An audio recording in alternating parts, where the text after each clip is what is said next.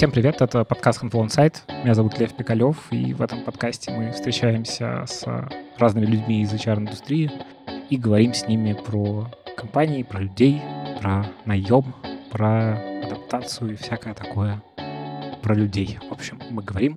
Да, подпишитесь на наш подкаст, поставьте нам а, оценку, напишите отзыв, это нам помогает продвигаться и помогает другим людям слышать эти разговоры. Сегодня у меня в гостях а, Ирина Страхова, директор по персоналу Нейронет. Привет. Привет. Ира. Спасибо, что к нам приехала из Нижнего Новгорода. Прям круто. Спасибо, что позвали. Давай сразу про тебя сначала. Расскажи, как ты вообще стала заниматься HR? У меня на самом деле очень э, странный путь э, в, вообще в IT-индустрию и, в частности, в HR. Я закончила юридический факультет э, Нижегородского государственного университета. Ого, юрист и HR, у нас такого по-моему, не было. Да, и более того, я закончила уголовную специализацию и прям до последнего хотела пойти кем-то типа следователя или вот что-то такое с оперативной работой связано. То есть меня прям вот эта вот уголовная тема, она меня привлекала. Слушай, дикий бэкграунд крутой. Да, и когда я закончила университет, естественно, встал выбор, да, что делать дальше, куда идти работать. Все работодатели какие-то предъявляли адовые требования к студентам, то есть на работу с более-менее адекватной зарплатой э, в юридическом направлении было устроиться довольно-таки сложно, потому что нужен был опыт. Многолетний. Есть, ну да, надо было во время учебы условно проходить какую-то практику в адвокатских конторах, может быть, вот в каких-то госорганах типа судов, нотариальных конторах и так далее. У меня этой возможности не было, потому что я училась очно, и, в общем-то, так скажем, прям такого профильного опыта к моменту окончания вуза у меня не было. Ну и вот, я закончила университет, пошла искать работу, работу и попала, так скажем, не без помощи добрых людей, я попала в органы уголовно-исполнительной системы. То есть это сфера исполнения наказаний.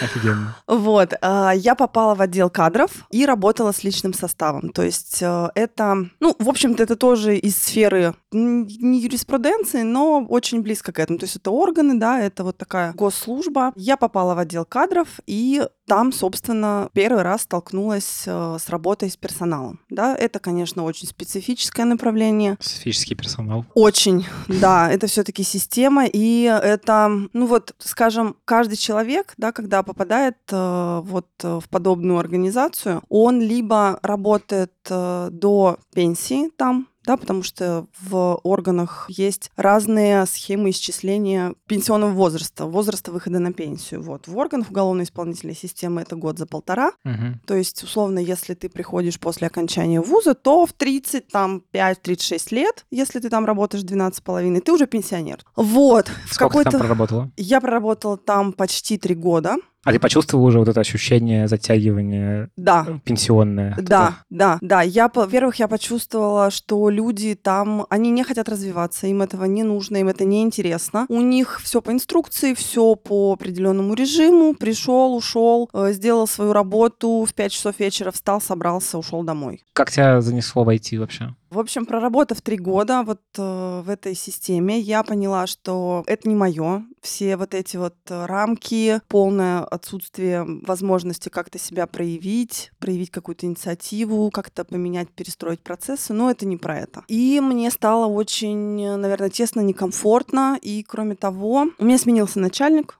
вот, uh-huh. с которым у меня, так скажем, сложились не самые... Ну, начальник самодур, в прямом смысле этого uh-huh. слова. Вот, я приняла решение, что надо из этого болота выбираться, потому что если я не уйду сейчас, то меня, как и всех людей, затянет. То есть будет жалко уходить, условно, спустя пять лет, потому что еще немножко и пенсия.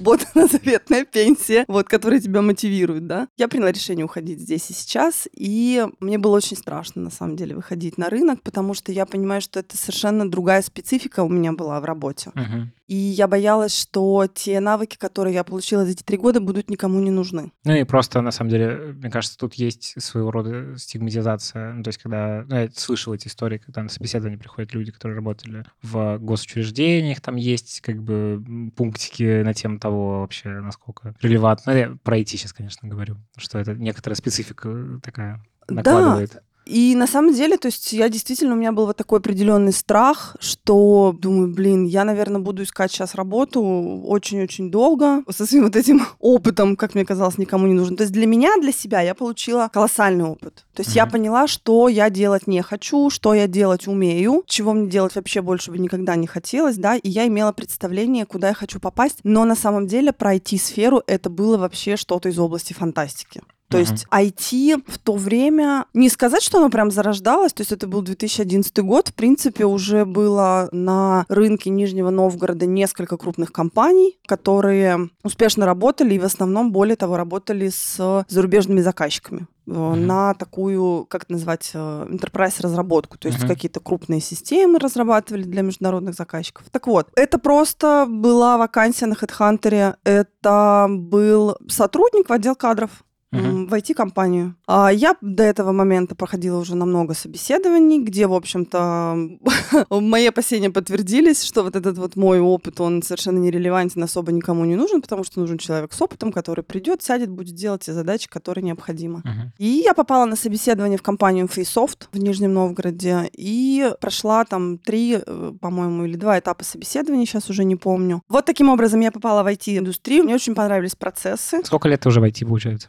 С 2011 года. То есть 10 лет? Да. 10 лет. Угу. В нейронет я попала, в общем-то, уже по проторенной дорожке, то есть я совершенно знала, чего я хочу. И в нейронет это была такая очень интересная новая вакансия. Про компанию на тот момент было известно очень мало, то есть, условно, ребята только-только подняли раунд инвестиций, летом, а осенью я пришла в компанию. То есть э, вакансия меня заинтересовала в первую очередь тем, что это был HR в единственном лице. Я понимала, что это то самое место, где я могу реализовать э, вот э, там весь свой потенциал, все свои амбиции, которые у меня были на тот момент. То есть тебя брали как HR-журналиста, по сути? Да, да. Меня брали в единственном лице абсолютно на все HR-направления. И на найм, и на кадровое дело производства, uh-huh. и на мотивацию, и на адаптацию, и на, там, на организацию корпоративных мероприятий, если это будет будет необходимо. В общем, э, все сферы, которые есть в HR, я должна была в определенные там моменты, да, угу. должна была их э, делать, выполнять. А расскажи, что такое нейронет?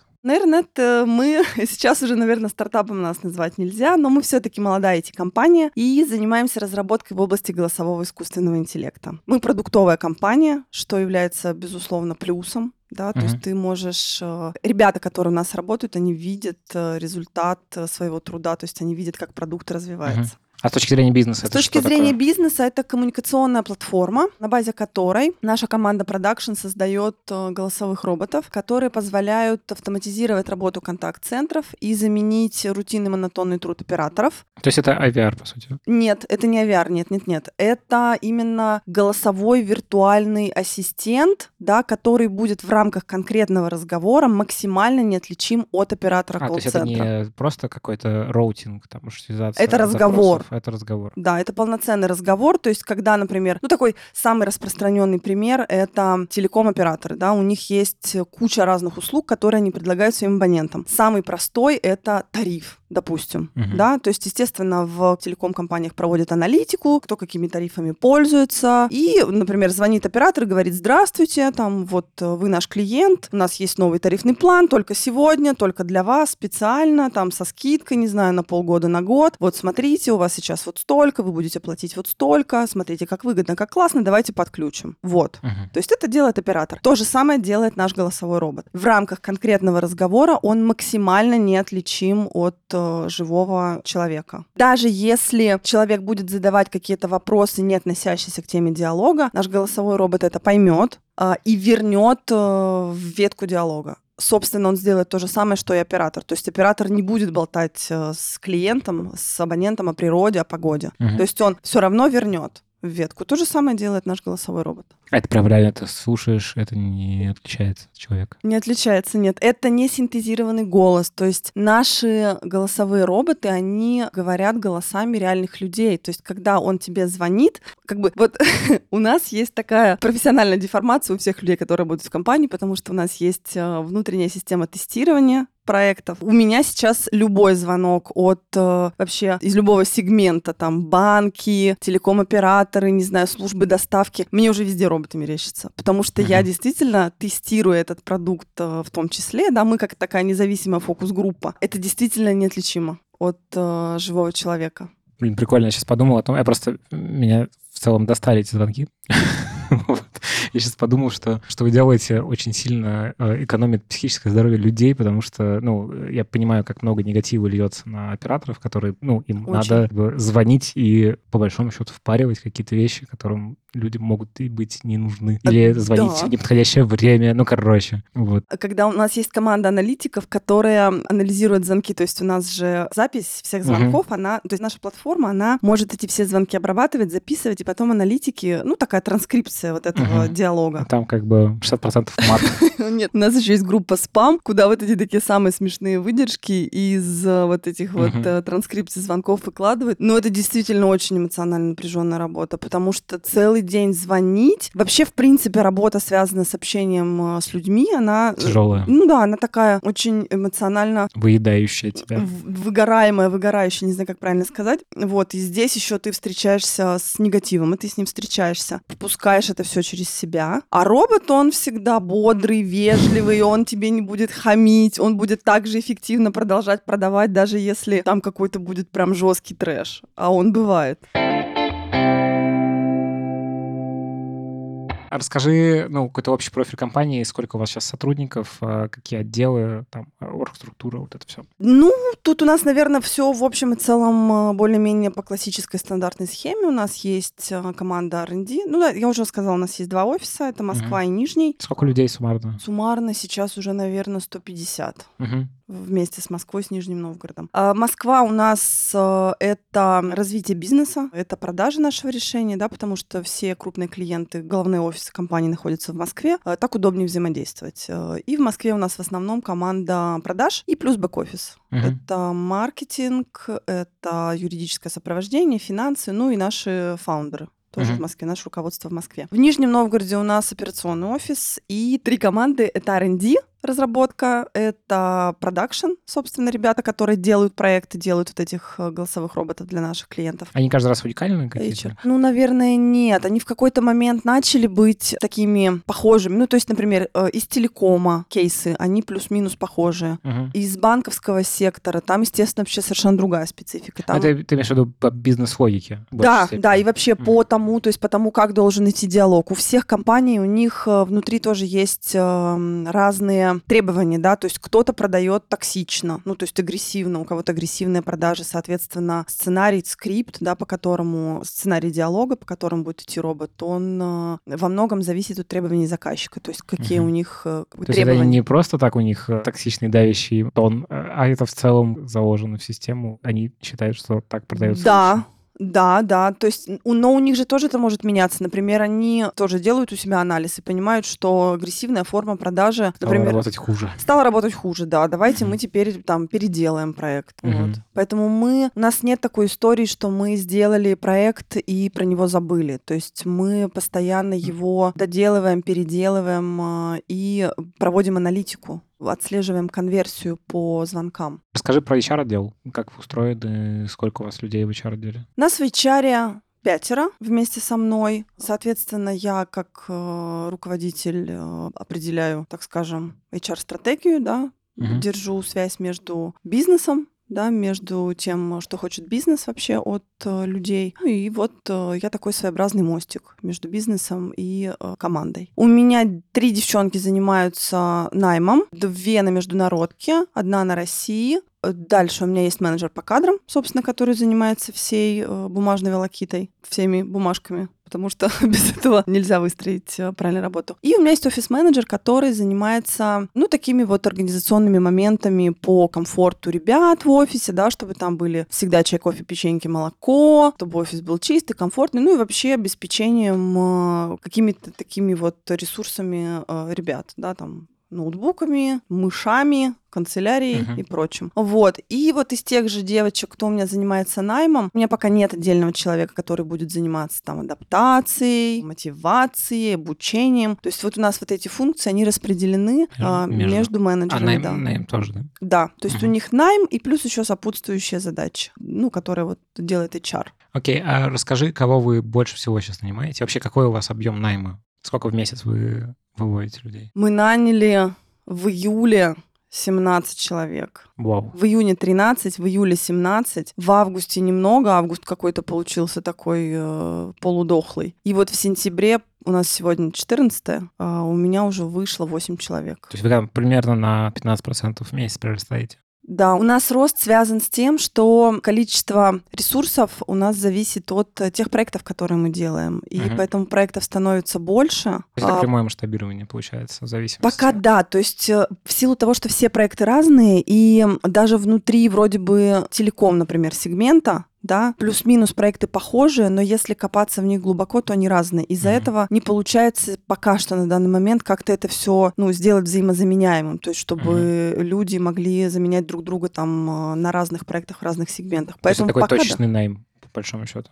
Это нет, это не точечный найм. Мы нанимаем людей с определенными компетенциями. То есть э, в самом начале, когда мы нанимали готовых людей, которые делали голосовых роботов уже 10 лет, таких не было. М. То есть мы Специфика просто вашей сферы. да, продукт новый, и мы просто поняли, ну, это, естественно, заняло какое-то определенное время. Мы, в частности, я, потому что я была одна, да, мне нужно было понять, какие компетенции должны быть у кандидата, чтобы он смог выполнять те задачи, которые перед нами Мгм. стояли. То есть готовых сотрудников не было. Всех тех людей, которых мы наняли вот за эти э, с ноября там 19 года по настоящее время, большая часть это продакшн, то есть это производство, да, это ребята, которые делают проекты, А Это какого рода специалисты? Это что? это ребята, которые пишут скрипты, Мгм. то есть Да это разработчики, по большому счету. это нет, это не разработчики, наоборот, у нас чем наша компания хороша, на мой взгляд, мы ребята, в общем, А, ребята я понял, скрипты — это не скрипты в смысле Да, это код сценарий. программный, это сценарии. диалога. Мгм. Да-да-да. То есть вот сейчас продолжу свою мысль. Чем э, наша компания хороша? А, люди, которые, наверное, никогда бы, имея вот то образование и те навыки, которые у них есть на данный момент, не смогли бы попасть в IT, потому что они бы там,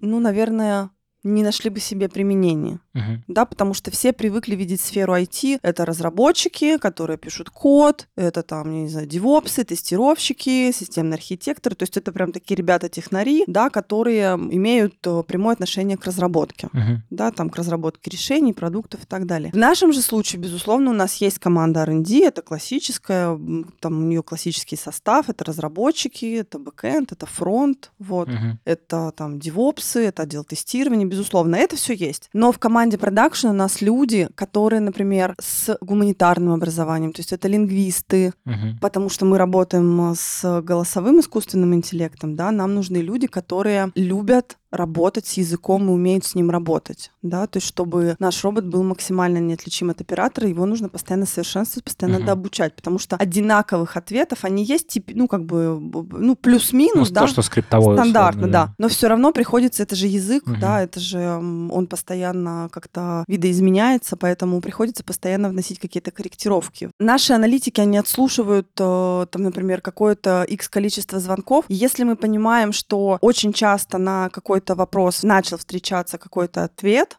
Мгм. да, с, может быть, с какими-то же организмами, Мгм. может быть, с какими-то сокращенными словами. Ну, то есть э, наш робот должен это понимать. И поэтому мы вносим эти изменения в Ого, проект. это очень интересная история. Вот, то есть, чтобы робот вообще понимал э, Текст текущий. контекст, любой ответ, чтобы он Мгм. понимал и переходил на правильную ветку диалога. Так вот, и кроме того, что у нас есть лингвисты, у нас есть ребята, которые, например, э, заканчивали там факультет социальных наук, которые заканчивали факультет э, журналистики, которые заканчивали... Ну, то есть это такие вообще совершенно неприкладные науки, а прям вот сто процентов гуманитарные, да, и они бы по логике вещей не оказались бы в IT. Мгм. Ну, если только волею судьбы, не знаю, попасть в HR, в маркетинг в какой-то момент. Ну, то есть в такие подразделения, где ты не принимаешь участие в производстве какого-то продукта. А у нас вот ребята, они в большинстве... Интересный стык, конечно, да, такого как бы технологии и э, типа ручного, но не совсем ручного, ручного труда, я имею в виду не разработки, короче. Да,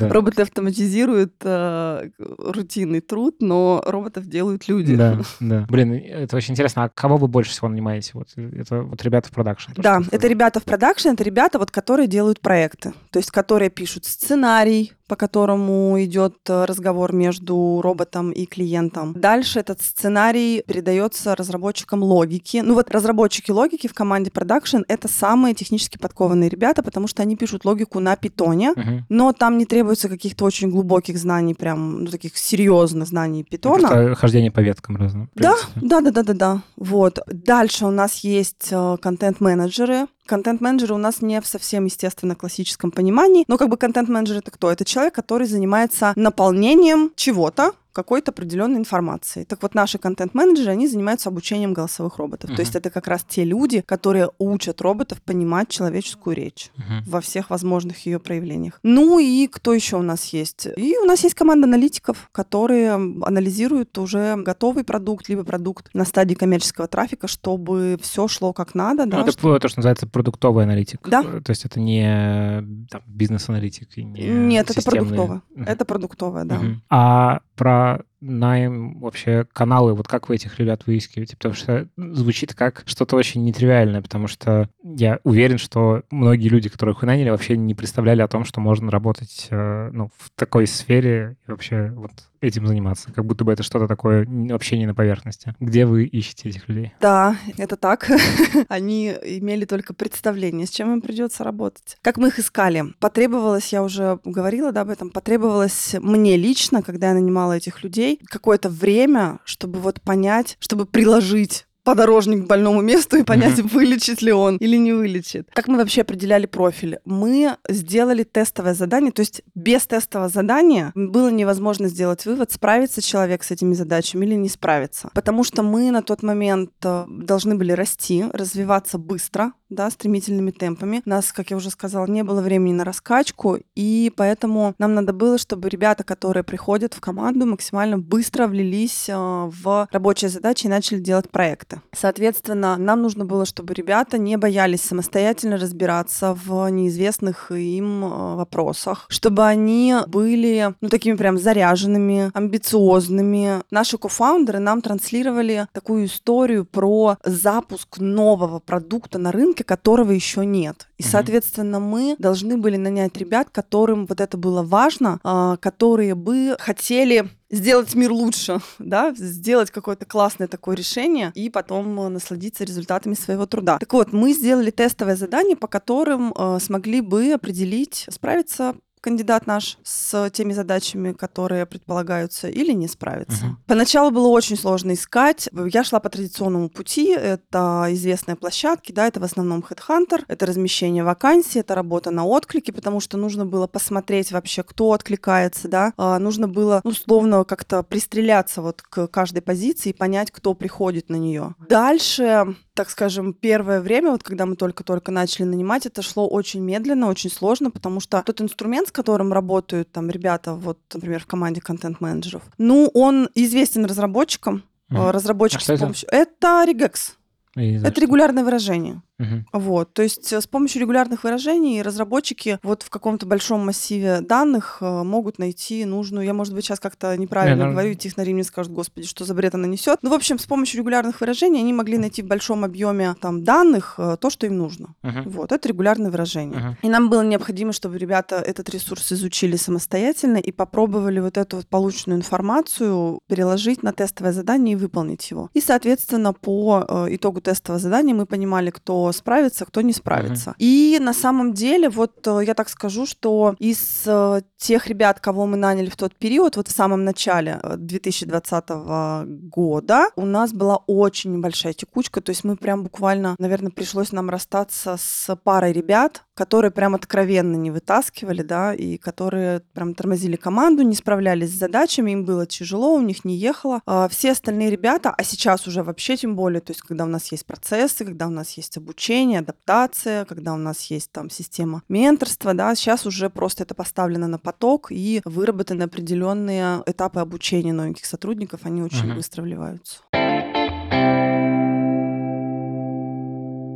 А можешь про воронку найму рассказать, как у вас сейчас выстроено? Про воронку найма... А еще, может быть, их несколько разных есть, ну, в смысле, для разных специалистов. Сколько собеседований, какие этапы, как вы принимаете решения на каждом из этапов эти вещи? В команду продакшн у нас э, есть определенный процесс, да, как я уже сказала, это тестовое mm-hmm. задание. То есть мы начинаем с того, что когда мы видим подходящего на наш взгляд кандидата, мы предлагаем ему выполнить тестовое задание. Еще Кандидат... до интервью первого. Еще до интервью, да. То есть мы объясняем, что у нас устроена система вот так, да, для uh-huh. того, чтобы кандидат понимал, с чем ему придется иметь дело, потому что это же может быть не всем интересно, да, uh-huh. вот в этом вот вообще разбираться. Значит, предлагаем выполнить тестовое задание, и, соответственно, кандидат имеет возможность посмотреть примерно свой функционал, с которым он будет работать. Мы, в свою очередь, можем оценить кандидата по результатам выполненного uh-huh. тестового задания. Это сильно срезает воронку? Да, да. Это сильно. вы, ну, вы разные способы пробовали, и там позже, и раньше, и, ну, в смысле, раньше не получалось, имею в виду, где тестовая находится на этой воронке? Нет, мы не меняли подход, потому что мы экономим время свое, мы экономим время кандидатов, э, мы стараемся их, опять же, говорю, не таскать по собеседованиям, потому что тестовое задание, оно сделано, составлено таким образом, что оно не занимает у кандидата неделю, mm-hmm. ну, то есть там нечего делать неделю, ну, это не эта история. Вот, поэтому, чтобы не проводить там, условно, два этапа собеседования, потом давать тестовое, и чтобы потом э, кандидат сказал, ой, мне вообще-то неинтересно, или плохо с ним справился, а мы уже потратили на это время зачем смысл. Да. То есть мы на старте предлагаем выполнить тестовое задание, по его результатам уже приглашаем на интервью с кем-то из HR-команды и с тем лидом той команды, куда этот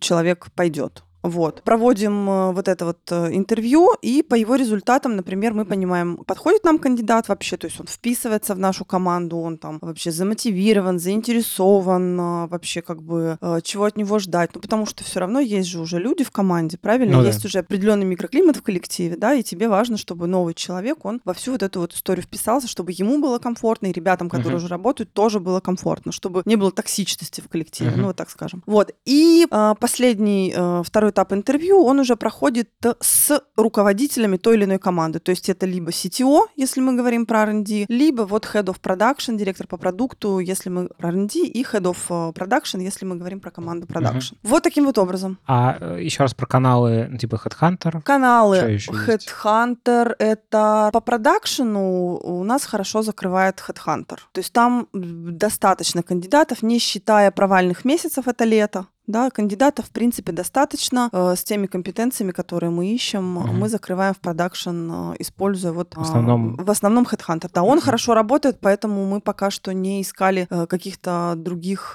площадок. Угу. А по другим специальностям? По другим. Очень сложно, очень конкурентный рынок именно вот на ребят, которые в команду R&D, да, то есть это разработка. Как-то последнее время рынок взорвался, что ли, их нет.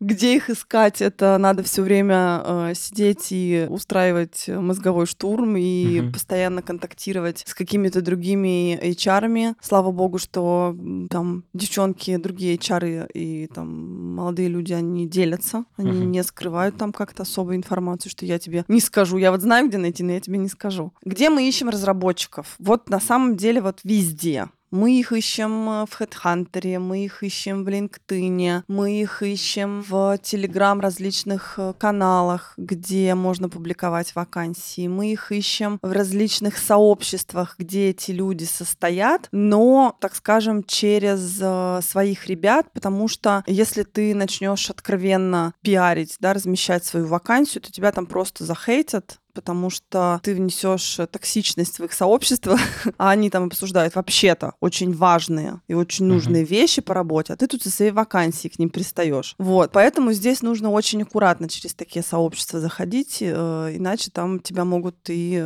удалить. Uh-huh. Где еще мы ищем? Еще я использовала такую площадку, как, надеюсь, правильно произнесу, Amazing э, Hiring. Hiring да, uh-huh. мне очень понравилось. Честно скажу, дорого. Вот прям она мне очень понравилась, очень классно классная площадка, она прям так э, из разных источников э, подтягивает вот эти вот э, запросы в поисковике. Но на тот момент, когда я ее юзала, эту площадку, она была прям ну, нереально дорогая. То есть, может быть, сейчас вот с теми целями и задачами, которые сейчас перед HR-подразделением, это будет нормальных вменяемых денег, но вот тогда, в начале 2020 года, это было дорого. Что еще? А, ну и на самом деле всегда очень классно и очень хорошо работает институт реферальной программы. А, то есть сотрудники Это рекомендуют? реком- Да, Мгм. да, это рекомендация через э, знакомых. Э, Очень хорошо поддерживать, так как я работала в разных IT-компаниях, очень хорошо поддерживать все-таки хорошие отношения с предыдущими коллегами. Ты можешь к ним обратиться, потому что люди все равно, ротация кадров, она происходит. То есть люди все равно переходят из компании в компанию. Они хотят других задач, они хотят других денег. Они хотят, например, в принципе поменять компанию. Может быть, у них там перестали складываться в команде отношения. Вот, и когда есть вот такой определенный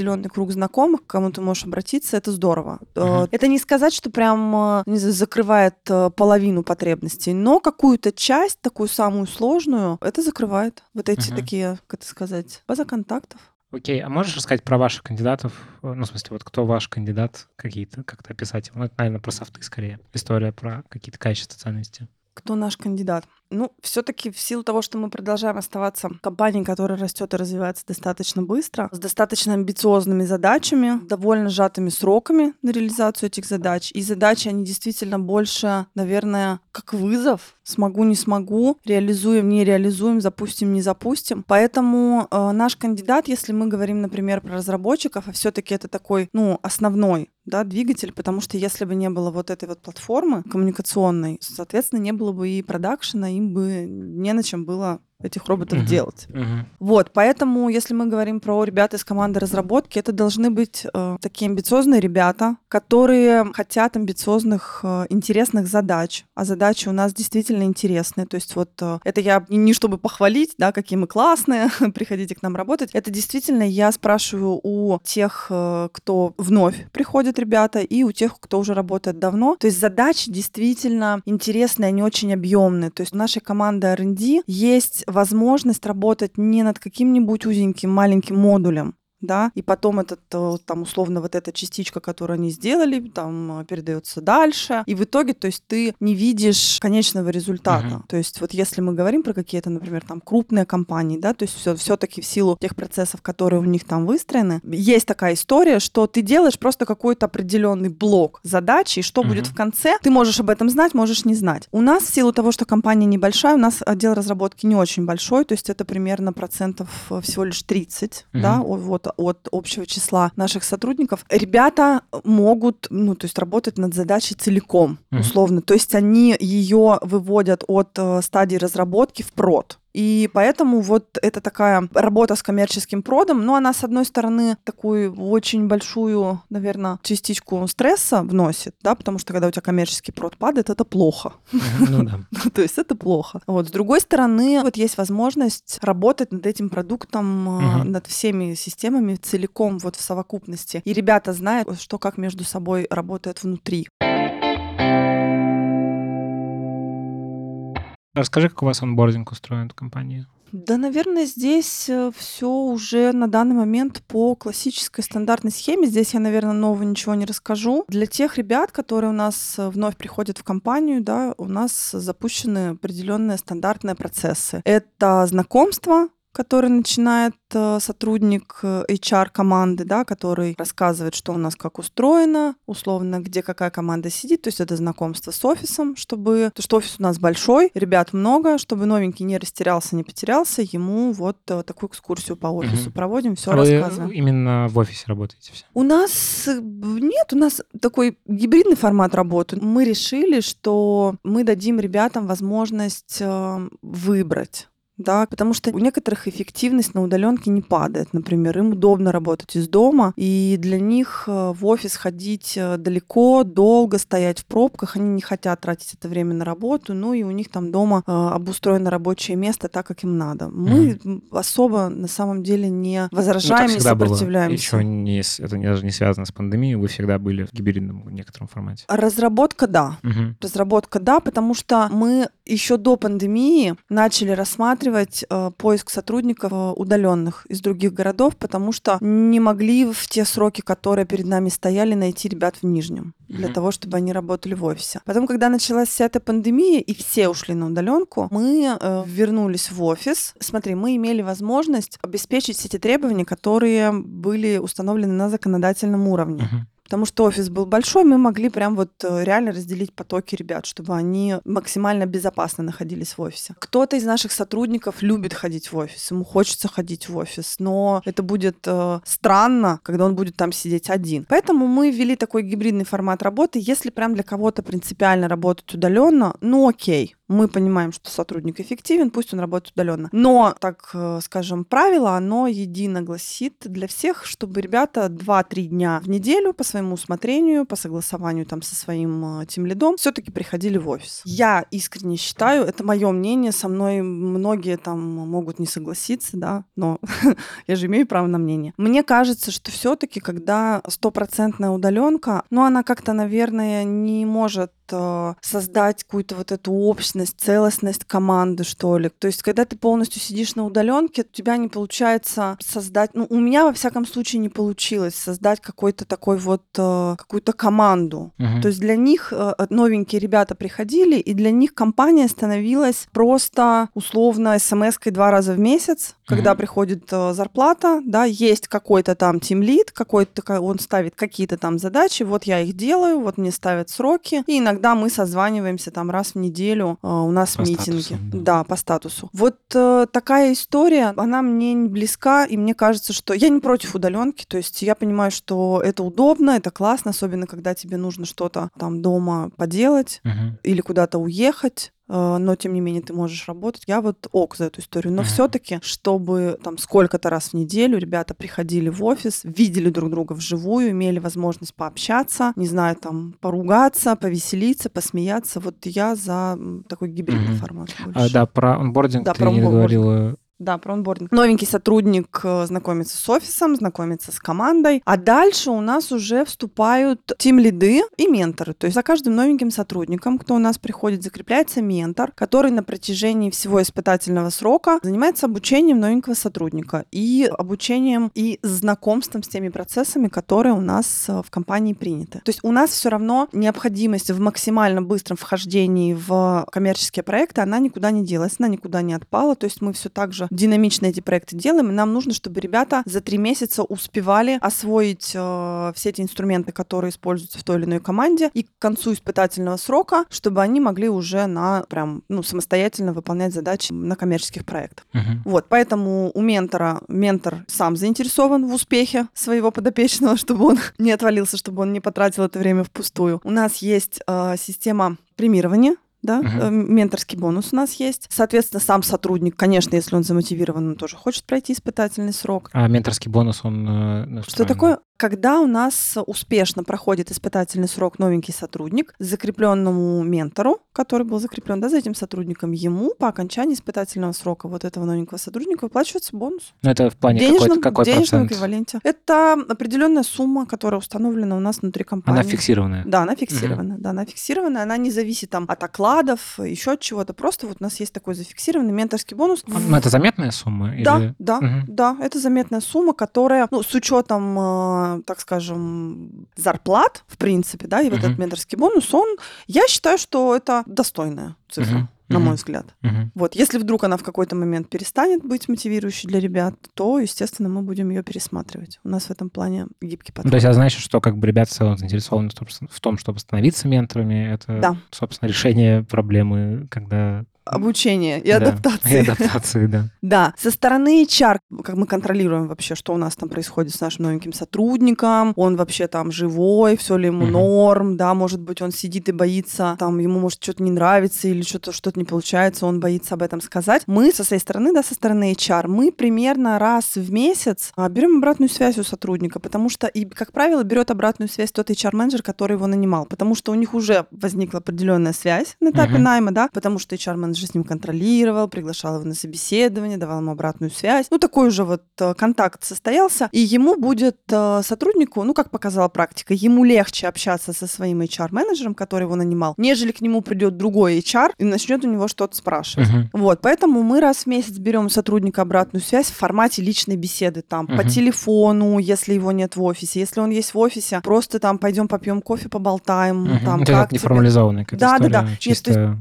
Да, понять, да, никаких, как. никаких опросников, там, э, вот тебе опросник, э, скажи, что тебе там нравится, не нравится, нет. Потому что, ну, скорее всего, если этот процесс как-то формализовать со стороны HR, то у них будет соблазн ответить нечестно, например, э, показаться лучше, чем он угу. есть, либо, да, скрыть какую-то информацию. А когда ты имеешь возможность пообщаться с сотрудником лично, ты все равно видишь его реакцию, да, там угу. даже по голосу ты можешь определить. А уж если тем более вы лично встретились, то все равно можно его разболтать и получить прям максимально корректную и понятную обратную связь угу. по тому, как у него идут дела. Вот. Что потом? По истечении трех месяцев, когда сотрудник прошел испытательный срок, он уже знает процессы, он уже знает команду, он уже знает, как где что устроено. И дальше у них уже начинается, так скажем, следующий этап. Это когда мы начинаем адаптировать их к, как сказать, к дальнейшему развитию. То есть мы хотим, чтобы наши сотрудники развивались, чтобы мы понимали, куда они хотят двигаться, вообще и хотят ли они куда-то двигаться, да, и куда мы их можем применить, потому что ротация внутри команды тоже происходит. То uh-huh. есть у нас ребята становятся из исполнителей тем лидами, и нужно взращивать определенные компетенции. Вот. Ну а дальше как мы их адаптируем? Дальше мы их адаптируем различными, например,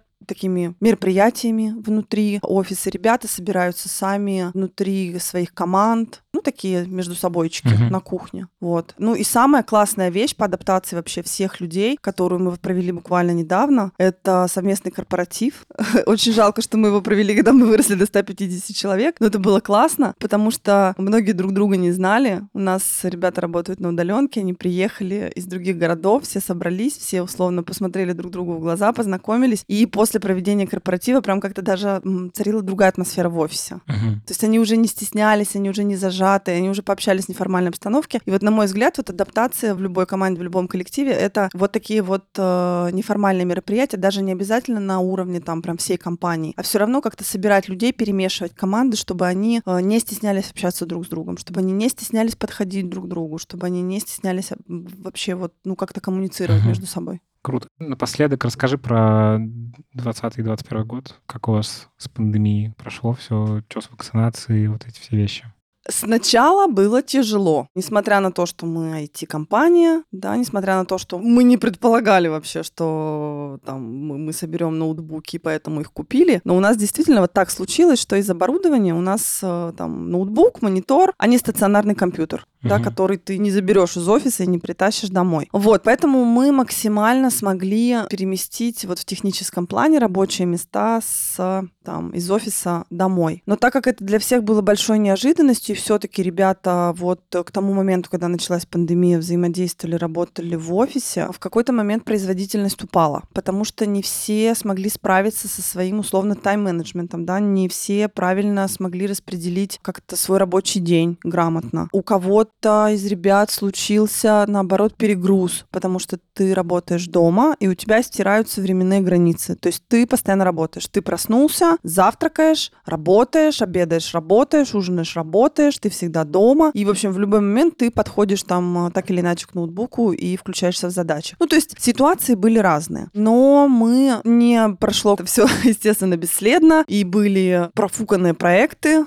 да, то есть э, были определенные там сложности с заказчиками, потому что на нужное качество условно мы не вышли. Поэтому пришлось э, одному из наших кофаундеров в ручном режиме возвращать эти все процессы uh-huh. и эффективность на необходимый уровень, за что ему огромное спасибо, да, он э, пришел и все, всех спас, как обычно. Вот. Но потом, когда, то есть вот этот был такой первый блин комом, когда вот э, такой общий локдаун был, да, с э, невыхождением из дома, с таким полным нахождением в квартире никуда выйти нельзя. Вот этот период был сложный, да, то есть он без эксцессов не обошелся. Но потом все последующие этапы, когда мы смогли выправить э, вот эти процессы, понять, где, э, ну, где был корень проблемы, мы уже пережили достаточно спокойно, ребята адаптировались на удаленке, говорю, кто-то с нее не вернулся, то есть кто-то прям вот приходит в офис там раз в месяц, кто-то постоянно работает на удаленке. Поэтому в этом плане, наверное, с точки зрения рабочих процессов, все адаптировались. Ну, я думаю, что не только мы, а вообще там все, кто, там, не знаю, все IT-компании, где в общем-то, по большому счету, неважно, где ты находишься, mm-hmm. в офисе или дома, да, ты можешь э, эти задачи действительно прям по объективным причинам делать удаленно, без привязки там э, к рабочему месту. То есть вот эта вся история про посещение офиса, это, наверное, больше